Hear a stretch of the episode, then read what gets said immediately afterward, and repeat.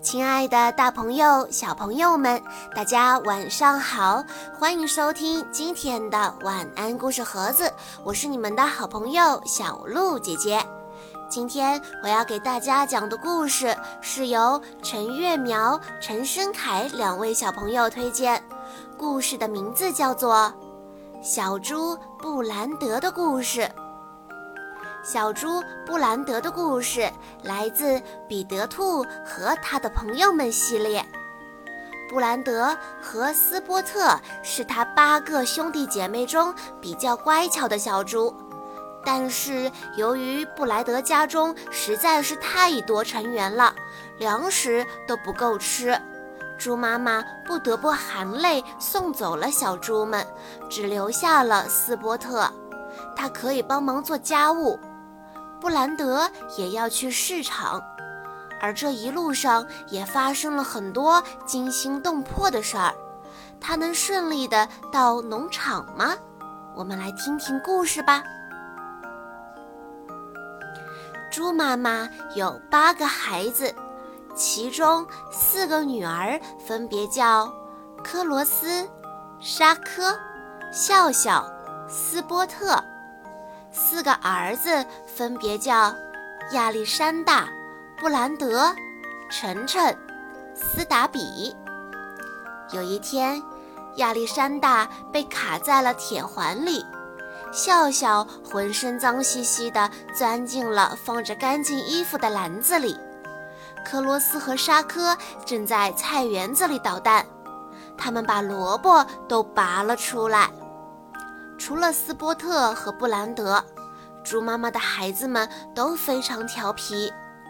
猪妈妈叹了一口气说：“唉，家里的孩子太多了，粮食都不够吃了。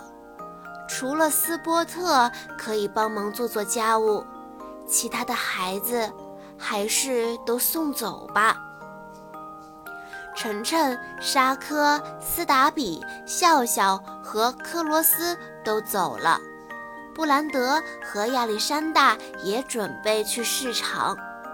猪妈妈为他们整理好衣服，用手绢擦了擦眼泪，不停地叮嘱他们路上要小心。猪妈妈说：“你们一定要注意路标。”记住，过了边界就不能回来了。拿好这两张执照，有了它们才能去市场。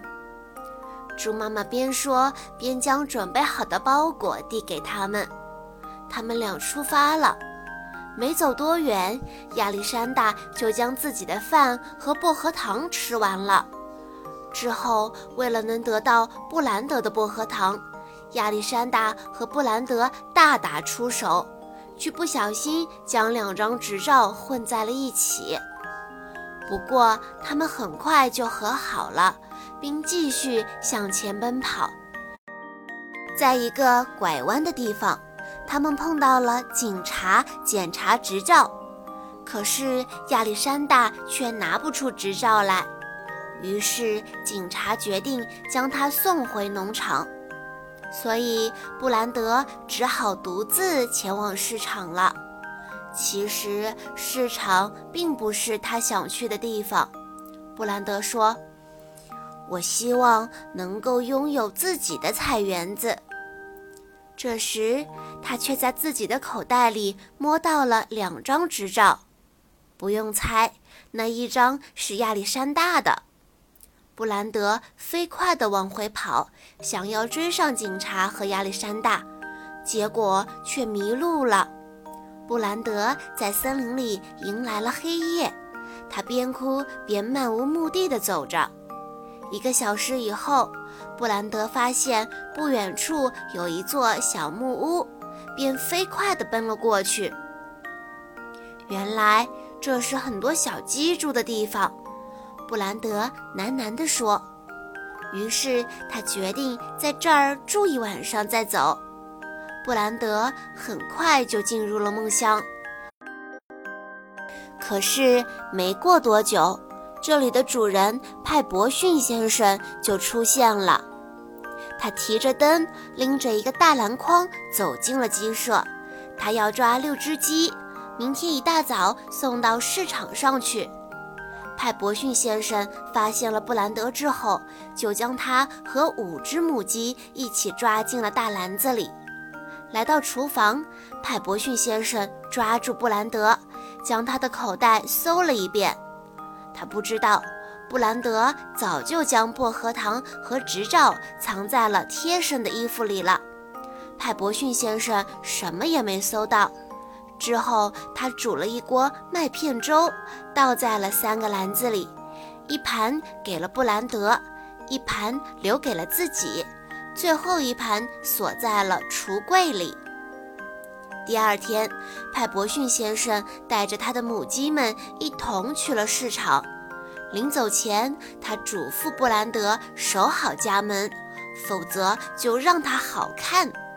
布兰德慢悠悠地吃完早餐，将农舍逛了一遍，发现到处都上着锁。布兰德决定将早餐的盘子洗一洗。他边洗盘子边唱歌。突然，有一个声音跟着他断断续续地唱着，听起来有一些沉闷。布兰德放下盘子，来到了厨房的碗柜前。碗柜是锁着的，他在锁孔处闻了闻，里面没有一点声音。于是布兰德将他的薄荷糖都放到了碗柜的门缝下，可是薄荷糖却被拿走了。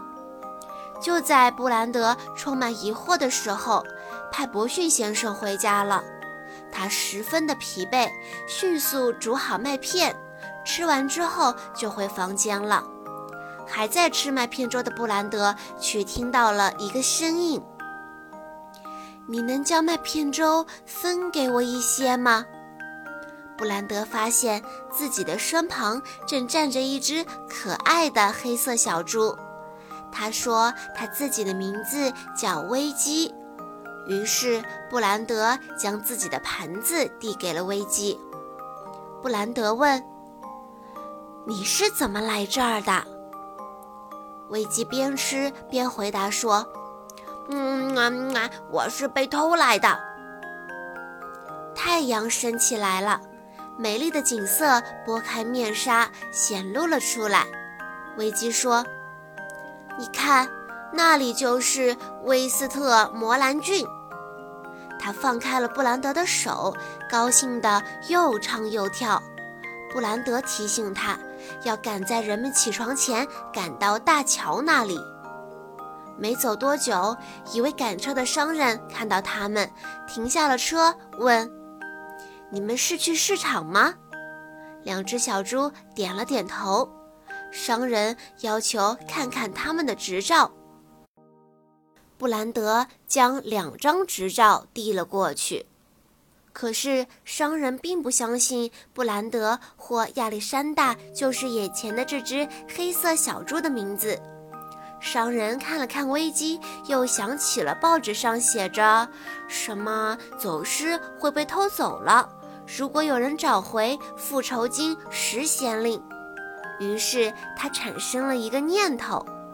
商人跟不远处耕田的农夫打了声招呼，便对两只小猪说。你们等我一会儿，我是过去说几句话。然后商人就驾着车朝农夫那边走去。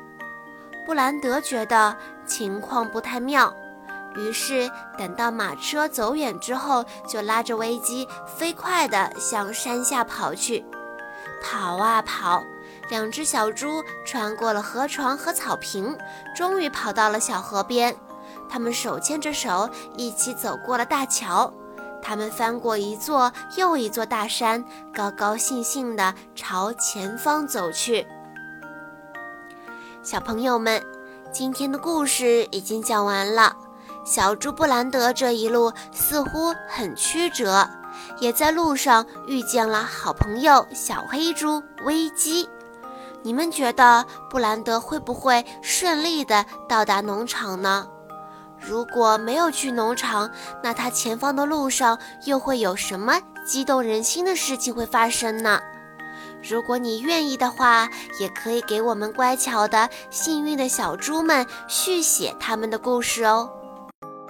好啦，今天的故事到这里就结束了，感谢大家的收听，也要再次感谢陈月苗、陈生凯小朋友推荐的故事。我们明天再见喽。